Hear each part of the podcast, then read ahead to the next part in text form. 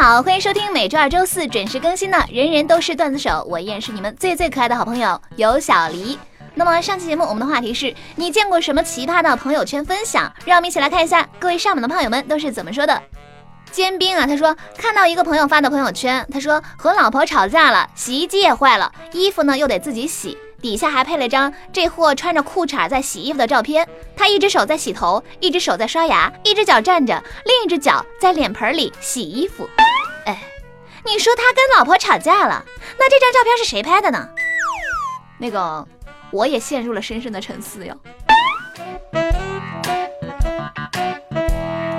萌零一零云啊，他说我朋友发的，他说不管你有再多兴趣爱好，再多社交关系，再深的对努力学习的厌恶之感，在你青春期的某一个时间，你都会明白学习的重要性高于所有。你要无欲则刚，你要学会孤独，你要把自己逼出最大的潜能。没有人会为了你的未来买单。然后我回复，不听不听，王八念经。你说好好的一条鸡汤，让你给整的啊！我就想问问，你朋友有没有把你拉黑？定海神针，他说我一个朋友发了个朋友圈，他说好想要礼物，好想要花花，好想要包包，好想要这个和那个，然后配了一张男朋友的照片，这么多亲戚朋友看着呢，你说你男朋友到底给不给你买啊？女朋友表示要的就是这个效果，让全世界都知道对象就是要给老娘买礼物。表示已经学会了，就差一个男朋友了。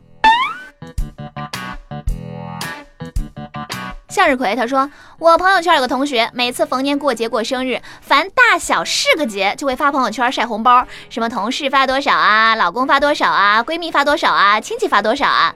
咋的了？全世界都欠你的是吗？想测试我俩的感情到底有多深吗？那就发个红包来看一看吧。一分也是情，一角也是爱。我在微信那头等着你哟。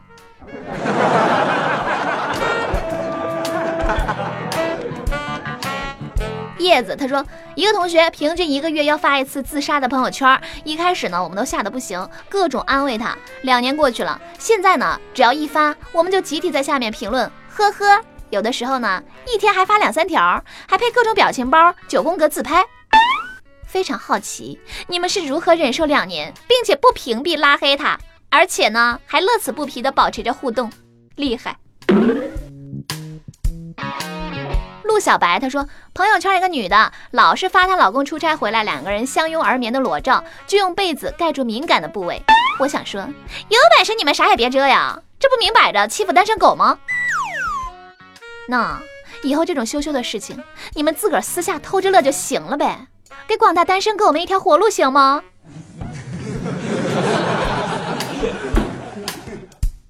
静秋他说晒娃我可以容忍啊，但是最不能容忍的就是在朋友圈晒孩子大便的照片，还配文：宝宝腹泻了好几天，今天终于拉出了正常的粑粑。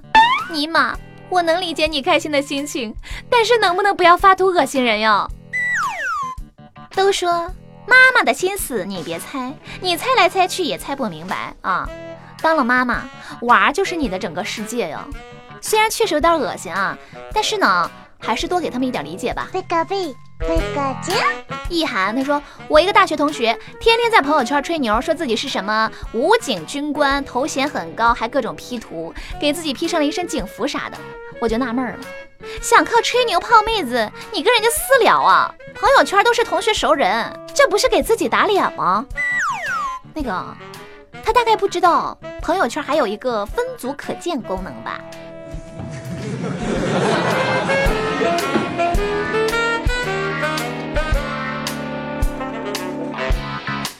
子楚他说，朋友媳妇儿吃治疗性病的药，还拍照发朋友圈，简直不忍直视呀！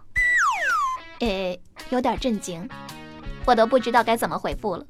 求你朋友的内心阴影面积。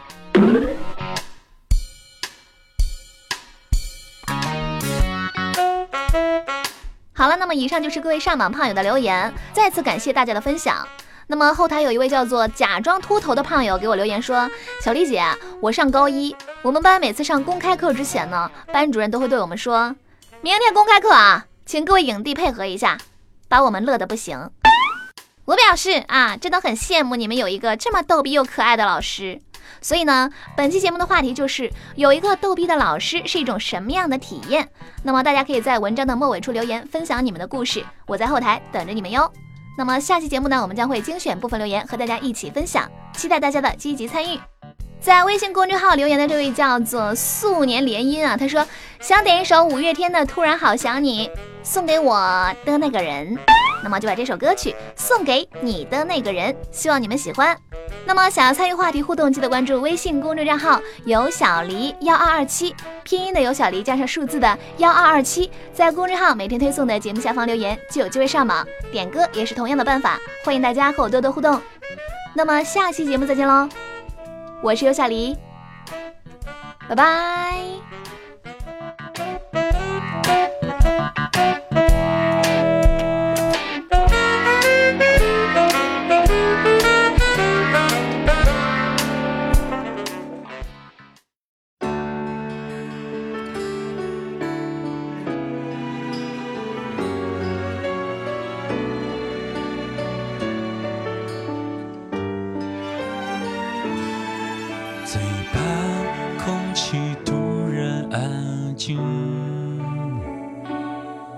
最怕朋友突然的关心，最怕回忆突然翻滚绞痛着不平息，最怕突然听到你的消息。想念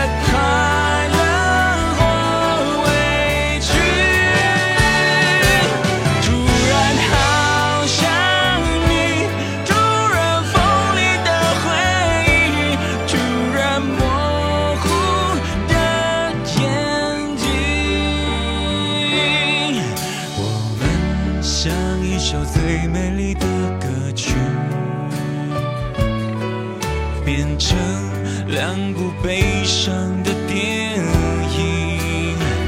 为什么你带我走过最难忘的旅行？然后留下最痛的纪念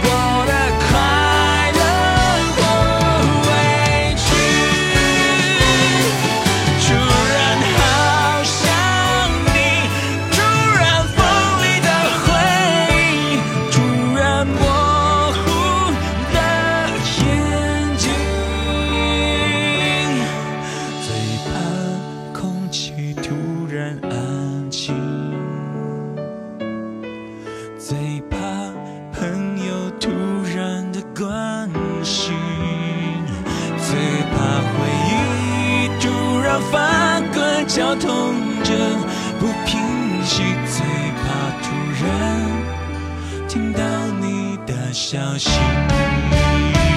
最怕此生已经决心自己过没有你却又突然听到你